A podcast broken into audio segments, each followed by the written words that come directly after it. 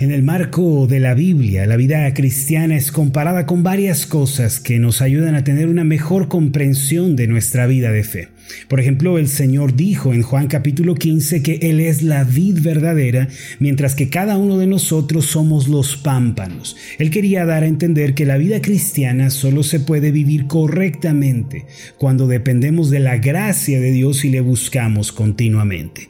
Al ser nosotros los vástagos o las ramas, solo podemos tener vida y dar fruto abundante si en primer lugar permanecemos en él.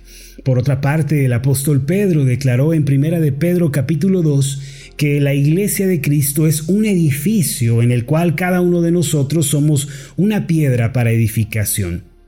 Es decir, la vida cristiana es una construcción que se edifica cada día y por lo tanto crece hasta llegar a ser un gran edificio.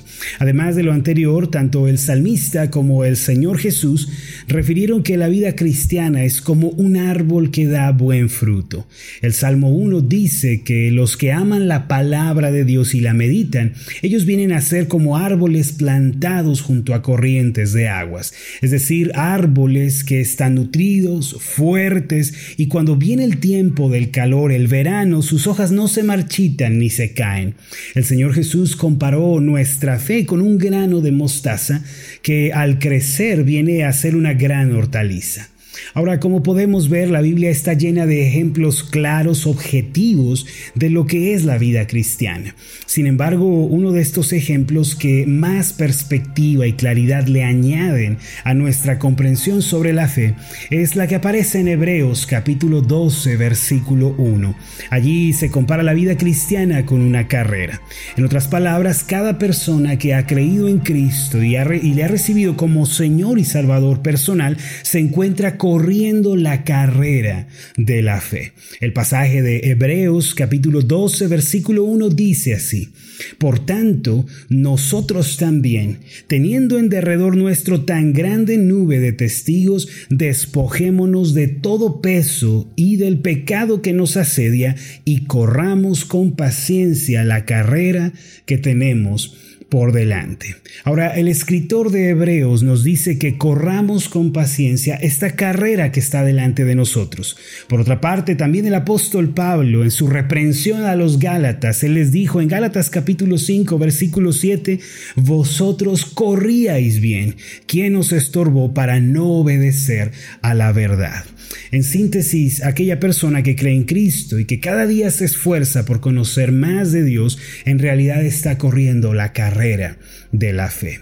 Al meditar en esto, naturalmente nos surgen algunas preguntas. ¿Cómo debo correr esta carrera? ¿Qué es lo más importante en la carrera de la fe y qué obstáculos voy a encontrar en mi camino? Creo que todas estas preguntas son muy importantes. La razón por la que muchas veces nos desanimamos, nos fatigamos, quedamos postrados junto al camino, se debe a que no comprendemos las condiciones necesarias para esta carrera espiritual sin saber cómo debemos correr, hacia dónde debemos ir, qué cosas pueden ayudarnos o qué cosas pueden estorbarnos y perjudicarnos, lo cierto es que muchas veces nos vamos a frustrar.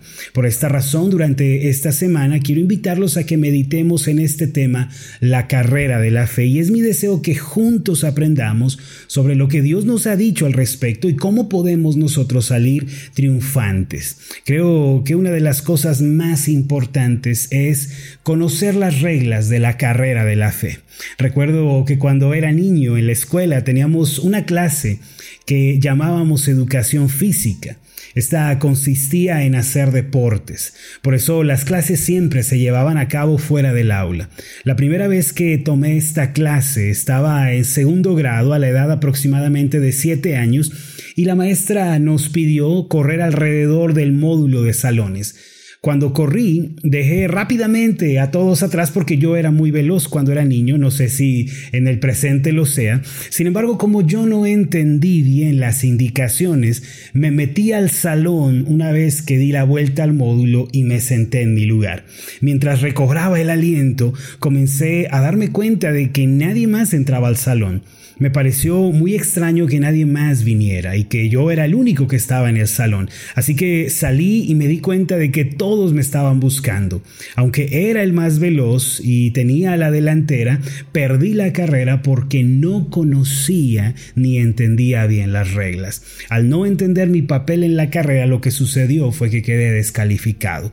Mis amados, algo similar puede suceder en la carrera de la vida. Puede que debido a la falta de información o de comprensión quedemos a la deriva en la carrera espiritual. Como tal, cada uno de nosotros debe considerarse a sí mismo como un corredor y tiene que hacer su mejor esfuerzo por no quedar rezagado. Naturalmente nadie quiere quedar descalificado y postrado junto al camino. Todos queremos salir triunfantes, vivir una vida plena y abundante que glorifique verdaderamente al Señor. Esta es la razón por la que hay que aprender a correr la carrera de la fe, mis amados. Entonces, eh, ¿cómo podemos nosotros correr debidamente esta carrera espiritual? Eso es lo que vamos a responder el día de hoy. En primer lugar, para poder correr debidamente esta importante carrera de la vida, debemos, como dice la Escritura, despojarnos del peso del pecado.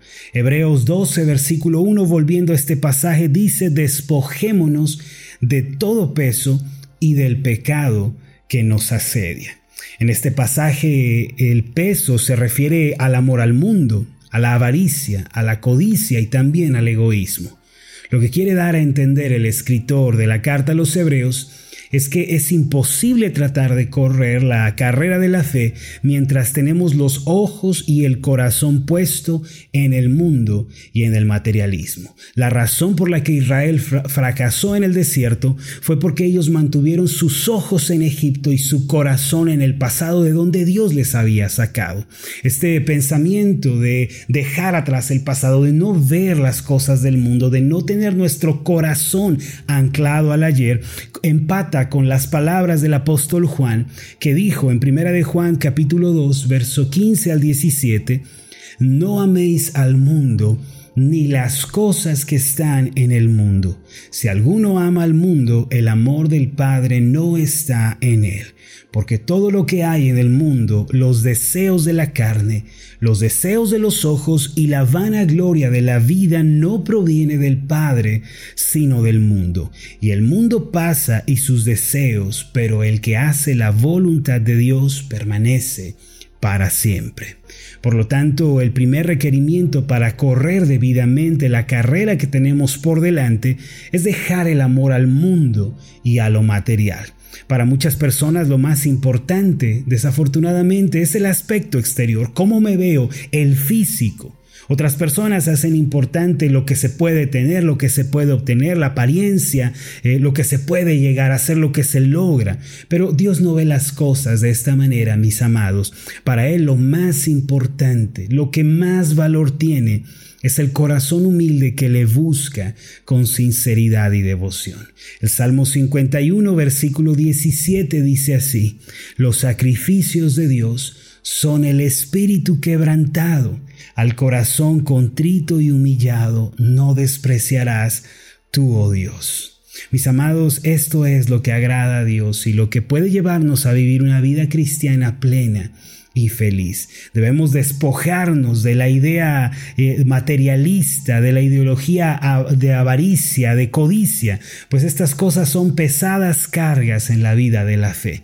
Todo aquel que quiera despojarse de este peso debe abrazar el llamado de Dios para vivir una vida santa y en obediencia ante Dios. Para lograr esto nosotros debemos dedicar tiempo a conocer al Señor a través de su palabra. Nadie puede amar a Dios si no le conoce realmente. Amados, debemos abrir nuestros ojos el día de hoy. No podemos amar a un Dios que no conocemos. Aunque una persona diga que ama al Señor, que lo adora, si no hay un conocimiento claro, apoyado en su palabra sobre quién es Dios, esa persona va a vivir solo una fantasía, tristemente. En su palabra Dios nos dejó su camino. Dios nos dejó su verdad, lo que le agrada y también lo que le desagrada. Allí encontramos su ley moral. Una joven me preguntó un día, Pastor, ¿cómo puedo hacer para enamorarme más de Dios? Quiero amarlo más. Aunque la expresión enamorarse de Dios no es muy apropiada, entendí lo que ella me estaba diciendo. Ella quería tener más deseos de Dios, ella quería amar al Señor más profundamente, deleitarse más en Él. Y mi respuesta fue esta, para que puedas amar a Dios y para que desees más de Él, tienes que abrir tu Biblia y tienes que meditar lo que dice allí lo que Dios te dice a través de su palabra. Amados, solo la palabra de Dios nos puede indicar el camino a seguir en la carrera de la fe. Después de leer la Biblia, debemos orar con pasión y pedirle al Señor que nos llene con el Espíritu Santo. Solo la persona llena del Espíritu Santo tendrá fortaleza espiritual para vencer al mundo, el pecado, y solo esta persona podrá correr debidamente esta carrera que tiene delante. Amados de Dios, sin lugar a dudas, todos nosotros estamos envueltos en la carrera de la fe. Si queremos triunfar y tener éxito, debemos seguir las pautas que Dios nos ha dejado en su palabra. Vamos a hacer una oración juntos. Padre Celestial, es verdad que todos nosotros estamos en la carrera de la fe. Algunos recién comienzan, otros ya tenemos algún tiempo y otros están cerca de terminar esta gran carrera. Padre, como sea en la vida de cada uno de nosotros, te damos gracias porque nos has permitido entrar en ella por medio de Jesucristo. Señor, tenemos un deseo de aprender a correr debidamente.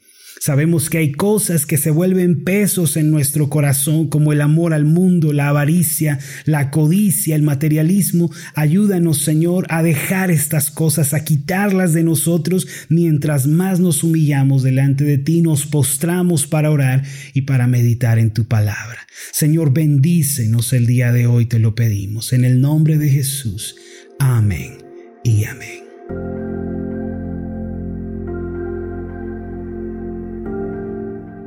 Hola, ¿qué tal? Mi nombre es Marlon Corona, soy el pastor de la iglesia Ascender en la ciudad de Zapopan, Jalisco, en México. Le agradezco mucho por haberme seguido con esta meditación. Mi oración siempre es que usted sea prosperado en todas las cosas y goce de una buena salud, así como prospera en su alma. Lo invito a que ore por las meditaciones Ascender y le pregunte a Dios cómo puede usted ser de bendición para este ministerio. Las meditaciones Ascender son impulsadas y apoyadas por nuestros Reciba un fuerte abrazo de mi parte. Que Dios le bendiga. Hasta la próxima.